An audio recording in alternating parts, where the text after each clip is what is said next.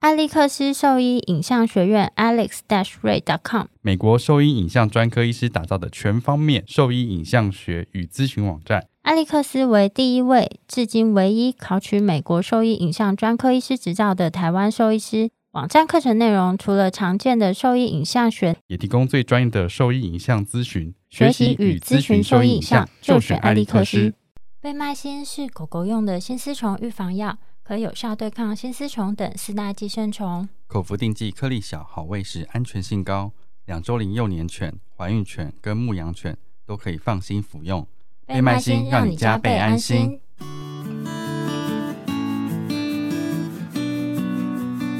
你现在收听的是 Wonder Vet Talk 超级好兽医的闲聊时间，我是兽医师林哲宇 Steven。我是兽医师肖慧珍，在这边我们会用轻松谈论的方式，带给大家一些简单而正确的小动物相关资讯，也会和大家分享一下兽医师日常发生的有趣事情。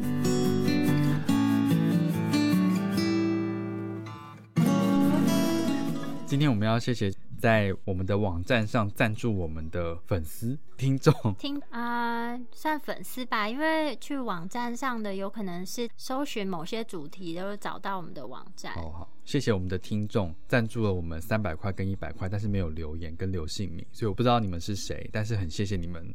这样子赞助我们去做三百块跟一千块很啦，哦，对不起，你三刚百，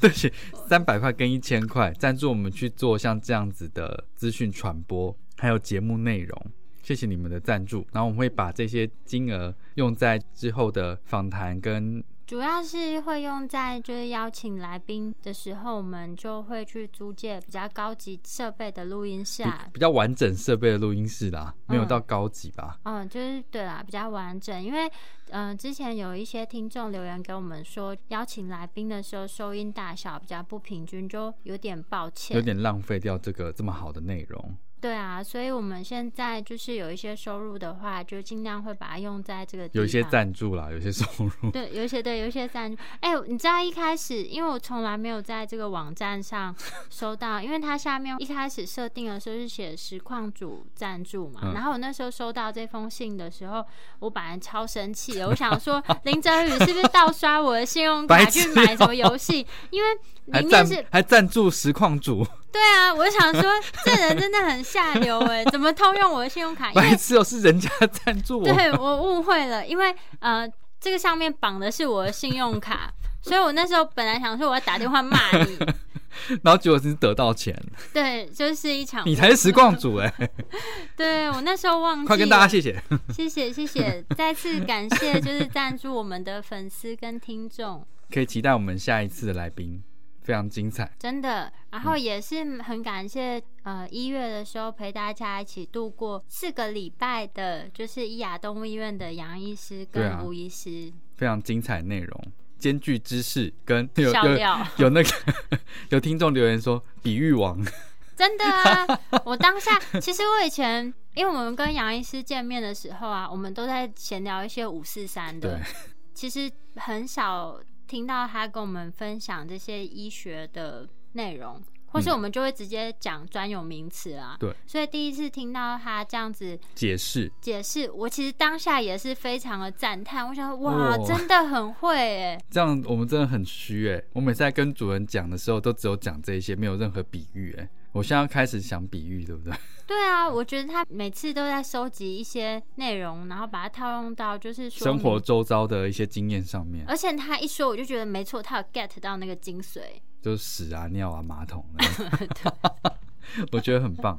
很容易理解，然后又非常活泼的生活，然后很，亲切，嗯，那你以。可以非常快速的了解这到底是什么东西，而且重点是他不像你偶尔都想要用一些什么动漫梗，他都懂啊。我不懂。他你懂啊要兼顾有一部分不懂的事主，不是每个人都有追我都求我都过可以七 get- 龙珠什么，好不我好都可？以 get 到他的点。而且我听到你们介绍之后，我就努力的去看了《鬼灭之刃》的那动画，很棒吧？哎、居然没有完结，怎么回事？本来就还没有啊，那第一季啊，你在看那个《Grace Anatomy》也是一季一季的、啊，哦，漫画已经完结了啦，所以它就是动画到第一季，哦，原对来是这样。没有错。那时候想说，哈，你们把我推坑，然后看一个没有完结的东西，烂死。没，有，它的动画现在才要出第二季而已。原来是这对样啊子。，这么新的东西，让你跟上潮流，啊，哦，好，谢谢哦。对啊。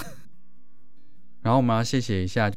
大家可以听到我们的节目从以前到现在其实有一些不一样，就是在开头的地方会有厂商置入一些广告词，然后会有一些特辑产生。谢谢这些厂商给我们的一些支持跟赞助啊。嗯，然后就是也很感谢说，就是他们愿意跟我们合作，然后让我们可以在不同的主主题题上，就是做一些特辑跟大家分享。嗯，然后不太干涉我们的主题。对啊，其实我觉得厂商都还蛮不错的，他们其实就是也很想要好好做好卫教这一块的，就是知识传播。嗯，也很欢迎新的厂商可以下我们的广告，我们也是很便宜的，让我们可以有这样子的。资金可以有时候可以在邀请其他来宾的时候，我们就可以去租借就是比较好的录音空间嗯。，然后做出更好品质的节目，这样子，嗯嗯好，欢迎大家下广告哦，好，谢谢这一年厂商朋友们的支持。 谢谢。我最近在回顾我们之前讲过一些主题，发现其实我们讲的主题都蛮专的，一个科别一个科别这样子，比较少讲到一般性的主题。后来我我们就收到有听众来信，嗯，听众来信是跟我们说，因为他们去年开始第一次养了那个狗狗，然后是一个女生这样子，在你说是一个女生养狗还是因为我都会把狗狗拟人化， 我都这样子。好，反正就养了一只母狗啦。嗯然后母狗呢，这只小母狗呢，那 我都不知道要怎么形容，我就想说小女生啊，你这样子我就有突然觉得用词有点这过只小母狗怎么样？反正就是他去年开始第一次发情嘛，那发情之后呢，就是这个家长们他们就想要找就是可以咨询进行结扎的医院，然后发现就是每一间医院给的给他的那个建议是有点不太一样的，然后就想听听看我们分享这件事情的看法。对啊，然后我就想到说，的确我们没有分享过像这样比较一般性的一些知识，就我们一下就直接切入比较深的，深比较深入的主题，嗯，就有点忽略掉这些，有点抱歉。所以我们今天就把这边补上。以前我们看的大狗比较多啦，所以我们那时候在做结扎建议的时候，我那时候都是以大狗为主，比较少去想说，诶，猫咪有没有不一样，或者是小型犬有没有哪里不一样？其实，在兽医里面，我们比较常会用叫绝育这个名词啦绝育。嗯，就是让它完全没有办法再生育，可是我们以前老师没有非常强调这个字、诶，真的哦、对啊，我们老师都会说，不要给我用什么节育，它就是绝，不是节而已。节就是你是控制它，它可能还是就像人会用节育啊，就叫你不要生那么多啦。但是节食对，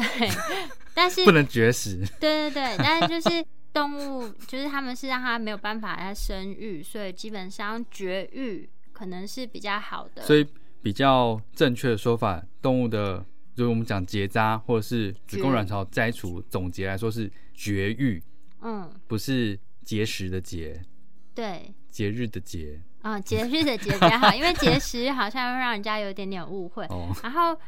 基本上来说，它就是一个外科手术。在现在呢，就是其实兽医的医疗做的越来越进步的同时啊，其实大家目前都比较可以接受说，不管是几岁的动物啦，它在进行外科手术要进行全身麻醉之前，或是镇静之前，最理想的都还是要先做呃手术前的评估。那手术前的评估呢，就包含血液学检查或跟是一些理学检查、心肺音的评估这样子。然后或是在更多的就是看年纪，他有可能会需要拍摄到胸腔的 X 光片，或者嗯有一些年纪更大，或是他在听诊上面有异常的，那可能就会需要做到心脏超音波检查。嗯那这个其实就会回到就是我们上次有稍微聊过的关于麻醉这麻个醉的主题，他们在进行任何这样子的麻醉之前呢，就是我们做这些检查，会帮助我们去进行一个麻醉的分级。那这个麻醉分级呢，就是阿 s 分级。那年轻的动物呢，他们这些检查如果都是正常的情况下，他们的分级是比较就是低的。所以风险是比较低的。其嗯实我觉得常常在那个社团上看到会有一些术前评估的一些分享啦，嗯我觉得有些情况是很难取舍的。就你今天一个很年轻的动物，到底是不是要做到这么全面的？例如说血检、心肺音评估、X 光片，甚至是超音波，有没有必要做到这么多？但我觉得啊，就是基本的血液学检查啦，嗯就理学检查是不管怎么样都一定会做的一嗯件事情。然后这理学检查里面就包含心肺音的听诊。嗯一般来讲，如果是短时间的镇静啊，大部分呢，如果是很年轻的动物，可能就理学检查过关，心肺音听诊评估过是过关过关。那短时间的镇静可能就不一定要做到这么完善的嗯检查，看每个医院的建议啦，因为不是每只动物都适用一模一样的情况。但是像这种全身麻醉，包含是洗牙或是绝育。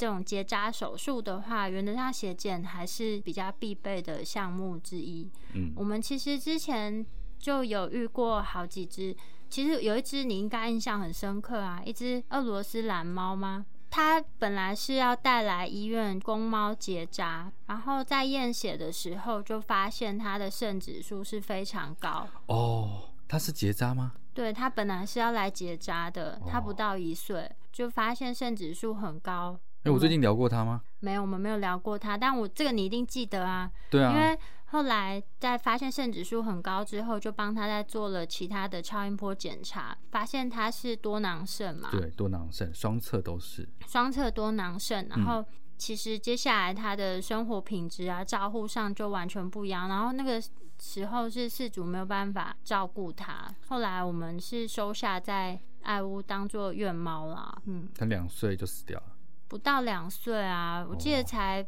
嗯，手术之前更小，然后在爱屋没有住几个月。我记得那时候助理还带他去，在他最后的那个我，有那照片哎、对对对，就是在他最后你知道那的时候时间我记得那时候是我们去员工旅游吧，还是出国忘了出的时出国的员工旅游啦，然啊去后香港，对，然后他在，因为他没有去，他在台湾照顾他嘛。嗯然后我们在那边的时候就，就他就说他状况不是很好，所以他带他出去外面看一看这个世界，然后就真带他去海边，对对对，然后我在那边拍照给我们看，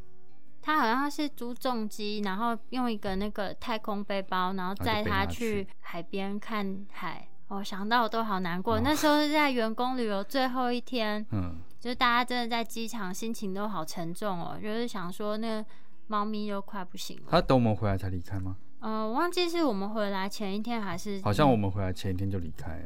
这只印象非常深刻，因为它就是一个对看起来好像很健康正常的猫咪，然后体态也都还 OK，、嗯，那就是在血检上发现了这个报告了肾指数，对有很大的问题，那才知道原来它有这样先天性的疾病。嗯，所以基本上来说，我觉得血检这个东西，不管是几岁啦，它其实就是在做这个风险性比较高的嗯程序程序程序之前呢，它是能够更了解身体各项状况的一项检验。所以我觉得还是建议要做这个嗯检查会比较理对啊，因为想。老实说，不做这些东西，我们能不能做？这个程序上我们没有不能做，只是我们知道越少，当它发生问题的时候，我们能够处置的、立刻应变的能力就越越少啊。对啊，而且我觉得每个狗猫啊，就真的是毛孩子，就是每个家长的一块心头肉啦。小那母狗，对啊， 就是这个最基本的我们会先做，原则上没有太大问题的话，其实基本评估应该是足够，尤其是在比较年轻的动物来说啦。嗯，然后麻醉的程序不是太长的情况，相对风险不会到那么高，但不是零这样子。嗯，所以以在这样子的绝育程序之前，第一步的基本检查一定要有，嗯，不要为了省那么一点点的检费查用，费用对啊，因为老实说，理学检查加血检这些费用其实了不起两三千块，对，但是因为这个绝育手术可能费用也差不多，就是两三对千块。有些人会想说，那我就又要花了一样的钱，跟手术几乎相等的钱，然后去嗯做这个检查，有必要吗？它能够给我们的东西是什么？所以在跟家长做这样的建议的时候，大部分他们都能够理解啦。嗯，关于就是这种呃母犬啊，或是在月经期，就是发情期啦，它因为嗯它们不是月经，嗯对他们不是，但我们只是用这样子称呼，就是大家比较好理解。嗯比较好理解，就是发情过后再进行手术。很多人是不知道他们不是那个什么子宫内膜剥离这件事情，大家应该不晓得。你可以解释一下，我没有那么熟，但我知道他那个是外阴部肿胀，然后到呃微血管充血之后有渗血出来嘛，它的发情的状况跟人的子宫内膜增厚或剥离那是不一样的，所以它的那个量不会说非常非常多。所以如果在真的发情前后有很大量的一些液体产生的话，那都是异常的。但为什么不建议在就是发情期的时候进行这个手术？主要是因为它在发情期的时候，除了它本身的那个子宫周边的血管都会比较怒怒张张，所以相对的它出血量可能会比较多一些。嗯然后在手术操作过程中出出血，然后其他的风险也会比较高，所以一般来讲，因为这个不是一个紧紧急急的嗯的手术，所以会比较建议说，等它发情退了之后，那再进行绝育手术，其实相对是比较安全对的，。没有说不能做，但是它风险会比较高，因为有的时候我们在做流浪动物的时候，他们可能不一定知道，所以我们划刀下去的时候发现，哎，那个子宫其实是比较胀的，嗯，那那个血管就会比较怒张一点，但还是可以完成这样子的手术 啦，对啊，而且我觉得对手术的医师来讲啊，比就较是简单啊，就是比较简单啦，因然为后你很风快就可以险找到它。嗯，主要是就是没有发情的情况下，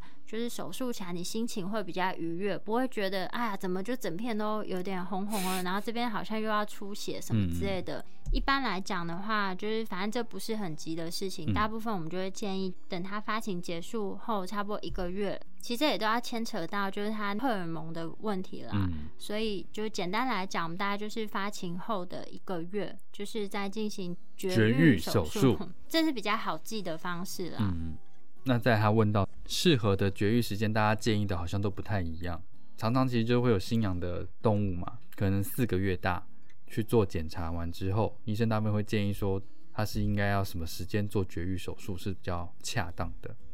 就是狗跟猫会有一点点不太一样。那嗯我们讲一个算是比较官方单位建议的时间啦，嗯这是针对大部分的猫以及大部分的狗先就做初步的区分。这是美国动物医院联盟，若翻成中文的话，然后它简称叫阿哈，就是 A A H A，他们所建议的一些就是一般通用准则啦，嗯一般比较通用的准则。嗯，那嗯、呃一般猫咪来说呢，如果说是以母猫的话，其实最早大概是四个月左右就可以进行这个绝育的手术，嗯但大部分的话呢，就是会比较建议大概在五到六个月的时间，嗯，再进行手术。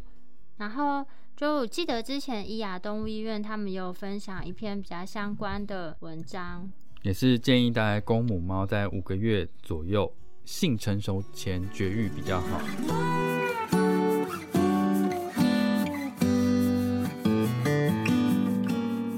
我是兽医师刘乃杰，你现在收听的是 Wonder Vet Talk，超级好兽医的联系。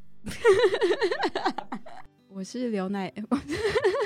没问题，没问题，不要紧张，不要紧张。把它剪成花絮。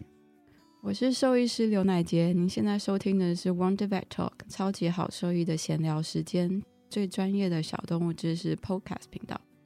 哦，这个很完美。哈哈。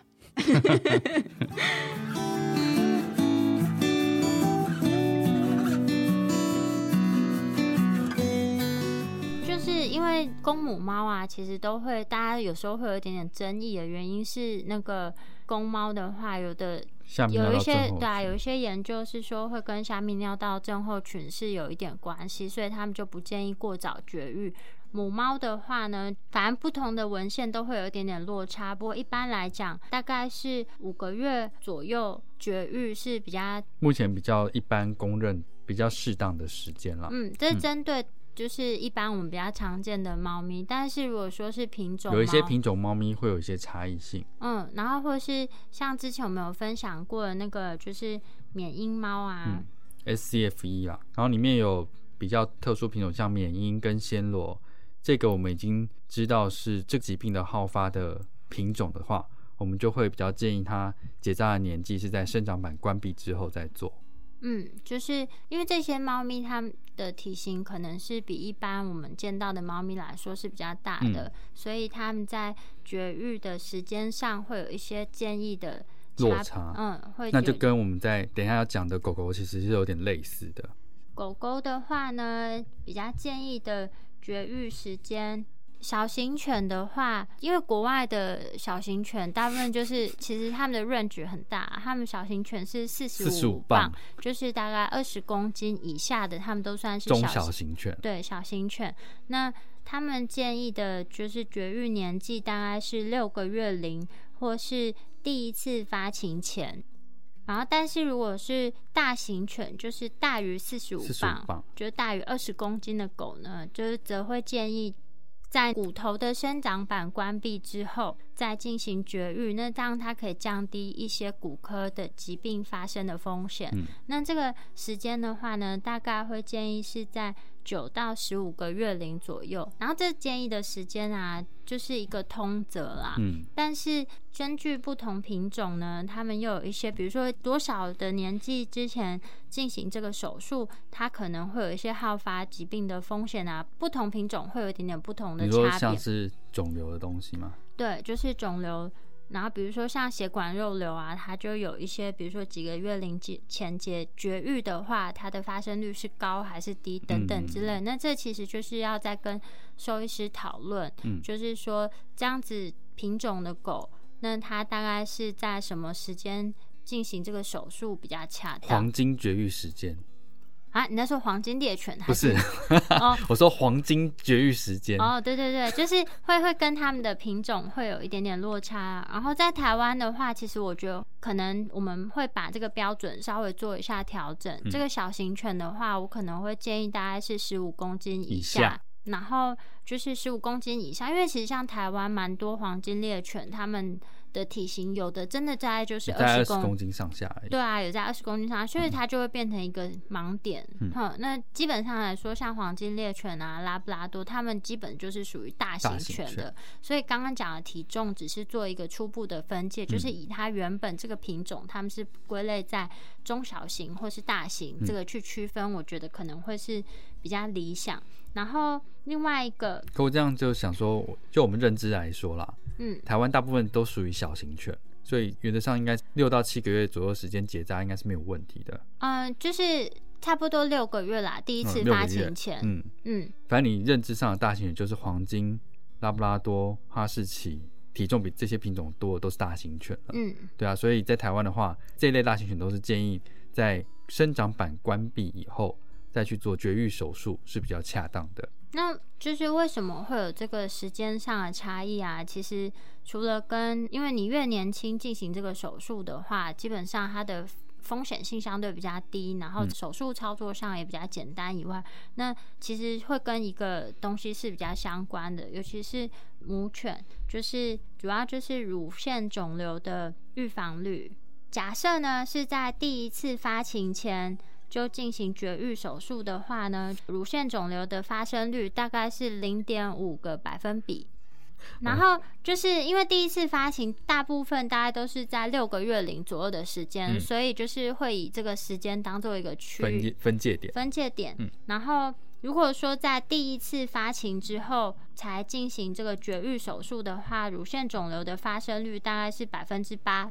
然后如这果样是上升多少几倍？你就是八除以那个啊零点五啊所以至少是十四十啦，到四十，哎、是吗？哦屁啊不是嘞嘞，哎、对是十啦，倍好不好对对对，我刚刚想错了，想糊 对，抱歉抱歉，怎么 是？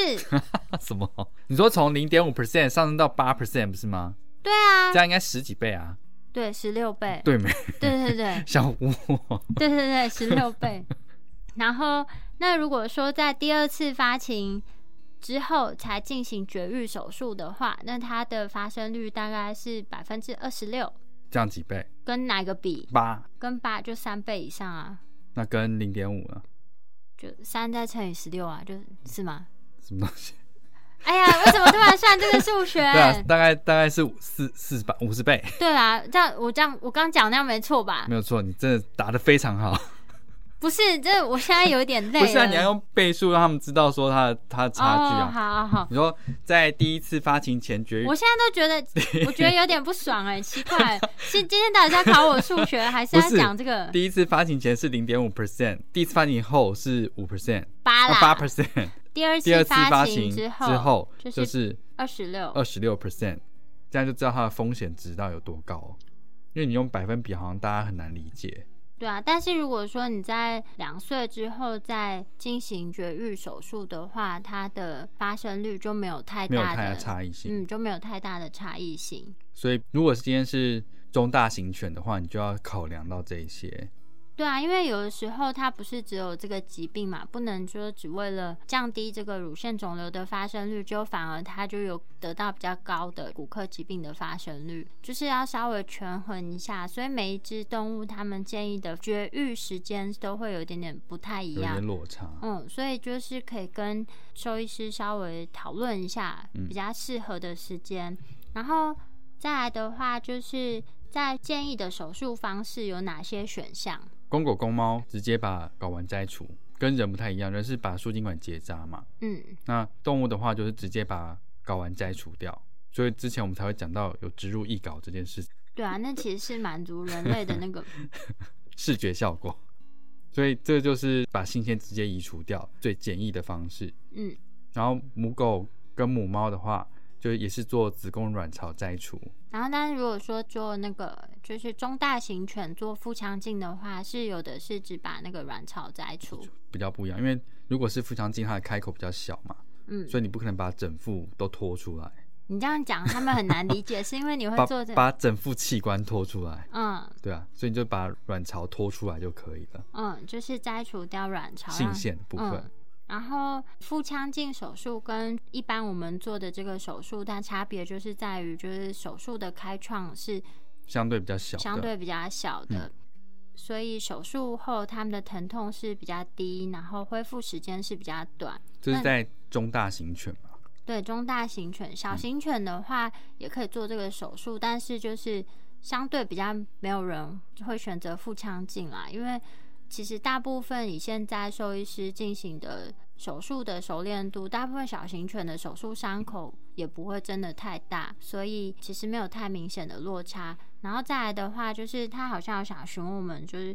呃内缝跟外缝差别，内缝跟外缝嗯就是需不需要拆线啦？哦，嗯。因为我们以前做的全部都是需要拆线的，嗯所以我一直不太懂那个内缝内缝就是长线缝法，然后哦。你说长线哦，我对啊刚刚一直听成长线不是长哦，躲藏的哦藏，长线。像我们之前缝都是三层嘛，白膜跟腹肌是一层嘛，再来就皮下一脂肪层一层嘛，然后皮肤一层，所以就三层。他们在问询问的时候，我就说你多少一层？啊，没有啦。其实他们没有，他们只是皮肤那一层，他们就用长线缝法。然后其实这两种没有什么太大的差异性，有的时候是因为比如说。有的是流浪动物嘛，或者嗯有一些动物它们本身是比较凶的，那嗯就会建议用长线缝法，那它就免除了拆线这个程序。嗯但是就皮肤愈合的时间来讲是没有没有太差异的。嗯，是没有太大的差异，就只是有没有要拆线这个程序而嗯已。然后，但其实伤口愈合时间没有真的有太大的落差。然后不需要拆线的，就是他询问的内缝的方式内，缝就是长线缝法，或者有的医师会称它是美容缝法。哦，嗯但因为我们以前就是在一个骨外科医院，我们一般来讲，我们不太会用这种长线缝法，我们就是嗯希望就是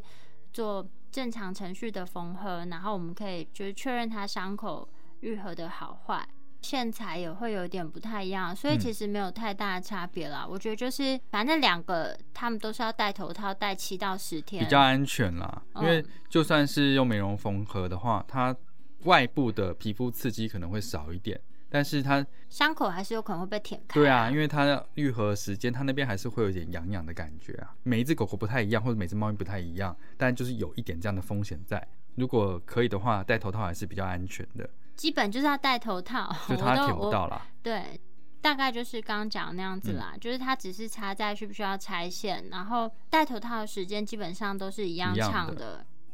的。手术后要不要住院的话，这就是看我觉得每个医院会有他自己的安全的处理原则跟程序啦，嗯所以我觉得没有一个非常标准说一定要住院或一定不要住院，多数是不需要啦。嗯，对啊，但是搞不好这个狗狗他们是，比如说它个性上是很难在家照顾、啊，很难管控的。对，啊那就是如有的情况下，就会建议可能在医院待个几天。总结一下，绝育的时间大概就建议第一次发情前是最理想的，然后第一次发情后其实也还好，不用太担心说你好像就是让它更容易得到这个乳腺肿瘤或什么之类的。其实嗯他们没有真的落差这么多，因为就是百分之零点五跟百分之八的那个发生率啦。嗯，然后再来的话，就是有没有在发情这件事情，就是影响说，就是手术中的出血量跟手术是否容易操作，还有就是手术缝合的方式。到底是采就是呃需要拆线的缝合方式，或是长线的美容缝法，其实这两者是没有什么太大的差异，因为戴头套的时间原则上都是一样长的。然后疼痛感的话，对动物来讲可能不会真的落差非常的多。然后术后是不是需要住院的话，这就是会跟这个动物的情况，还有每个医院的程序会有一点点不太一样。费用的话就这就是更难去比较啦。就像我们今天去医院里面，你找主治医师，然后是找主任，或是找院长，就单纯的主治手术费用可能也都会有一都点会有点一些落差。对啊，A 医院跟 B 医院都会有落差，啊嗯所以这个是很难就费用上去做比较。我觉得就是跟医师讨论，你觉得适合，然后费用上你觉得 OK 可以接受，那我觉得就选择你信任的医院就可以以了。提出嗯你的问题，听一下医生的建议，跟医生解释是不是合乎你的需求的，然后价钱是可以接受，这样就可以了。然后我们以前的话，在做绝育手术之前，我们一定要求一定要验血，这些基本评估我们是一定要做，然后第二个的话，就是我们基本上啊我们两个的习惯是，如果在发情期，我们不建议结扎手术就，不急。对，因为不急啊。有回答到你的问题了吧？希望你可以留言跟我们说一下。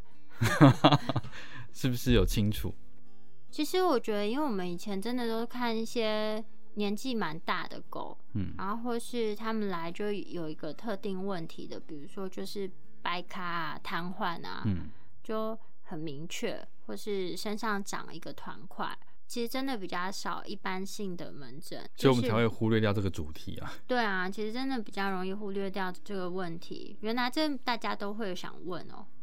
其实刚开始养应该都会需要知道这一些资讯吧。我同学也是初期也是会问这一些啊。真的、哦。对啊，你知道我小时候养狗，就是很小的时候，然后有带它去绝育做这个手术，但它之后都还是一直会发情哎、然后我是到念了兽医系，我才发现，靠，这是不正常的。对啊。然后我那时候就一直问医生说为什么会这样，他就说这是正常啦，都会这样子。欸可是以前的绝育手术的做法是没有拿掉卵巢的， 为什么？那就不是绝育手术啊，那个教科书已经几十年不变了。 真欸也是哈。可是我因为我之前我看过很老的医生去执行这手术的时候，他是没有把卵巢拿掉的。这不合理啊！你看，可是我那时候学生我根本看不懂啊，念兽医系之后，我才上课的时候发现啊，怎么会这样子？我对小啊时所候都以被骗了。所以母犬或者是母猫在绝育以后，它是不应该会有发情的行为的，但如果骑乘行为是不是哦？对，那不算，嗯，对那骑不乘算有时候是他们为了就是显示他们的地位， 对啊，所以那个不是。然后另外就是工序会有问题，就是引稿的问题啦。一般程序上来说，在结扎的情况下，我们只要把可能有阴囊或者是阴囊前的的方式去把卵呃子呃不是去把卵 你到底想讲什么啦？你这个雌雄同体 人，去把睾丸移除掉。嗯。但如果它是引睾的话，就要看它是单侧引睾还是双侧引睾还是皮下引睾。说到这件事情，我有点难过哎为，什么？因为我前几个礼拜看了一只腊肠犬的门诊，嗯然后那个狗才五岁，然后来门诊的时候就发现肚子里面有长了很大的肿瘤，五岁啊，然后是一只公狗，嗯然后我就发现，哎、我就问他说：“那你这个狗有绝育过吗？”他说没有，他好像小时候就两个睾丸都没有发育出来，都没有下来。然后，但当时的医师跟他说没有关系，这不用处理。然后反正那就是两个都变肿瘤了，而且我看到的时候他已经转移到就是其他的脏器了，我真的好难过，因为才五岁。所以引睾这件事情其实不是不用去管它的，嗯正常的睾丸是没有那么高的几率会有病变的，但是引睾这件事情它是在不正常的环境下，因为正常它会掉到阴囊，就是体外啦，嗯它就算体外，所以它外面的温度是比较低的。嗯，那但是在体内的话，这个引睾就等于它在一个高温的环境下生存，所以嗯它更容易引发就是这种癌症病变，所以它变成肿瘤的机会就会提高。好像是几倍，对不对？我跟你讲，这个数字我真的背不起来， 五倍，我不记得50几倍倍啦，我真的记不起来。 反正我每个记得是倍数啦。反正就是每一个它都有不同的那个，我就每次在讲之前，我都要翻一下我的小所以本子。所以说，其实，在如果反正如果说有引睾的问题，不能放着不管它，它必须要把这个不正常的组织移除掉，才是比较好的选择。然后手术方式的话，就看它是在皮下，皮下的话，它其实比较类似像我们一般手术，可以从外部的部分把它移除掉，不要进到腹腔内。那如果这个引睾部分是在腹腔内的话，就比较像母狗结扎这样子，必须开到腹腔内去把这引睾的睾丸找出来，然后移除掉这样子。那也有用腹腔镜的方式去移除这样的引睾的手术。哦，我觉得还有一件事可以讲一下，嗯就是其实像在国外啊，因为中大型犬嘛，他嗯们其实就比较，尤其是大型犬，国外养大型犬真的很多，然后他们其实就比较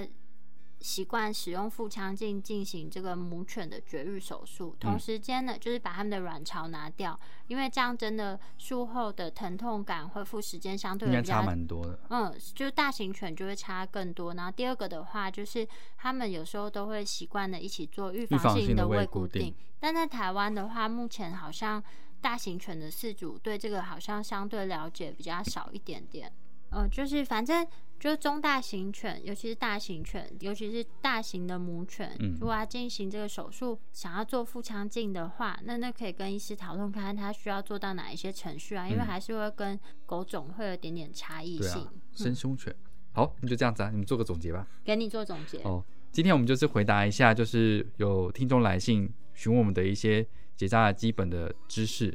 对啊，那我们分享了公序母序的一些结扎的年纪，然后跟手术的程序，还有使用的缝合的方式等等。如果有不清楚的部分的话，可以在我们的网站留言，或者是在 email 问我们问题，这样子。我们的网址是 triple w wonder vet com t w 或是 Google FB 搜寻 Wonder Vet 超级好兽医都可以找到我们哦。那今天的节目就到这边 啦。哎，不跟大家拜个早年好了。哦，好哦。那因为接下来我们过年是会有一个重量级来宾的特辑，所以在这边我们先跟大家拜个早年，对先预祝大家新年快乐，牛年，牛年行又大行运。大运哦哎呀，我只会这一句 啊。好烂哦！嗯，牛年行大运喽，大家新年快乐！大家新年快乐，好好收听我们过年的特辑哦，真的会让你一听再听。好，那就先这样啦，嗯拜拜拜拜。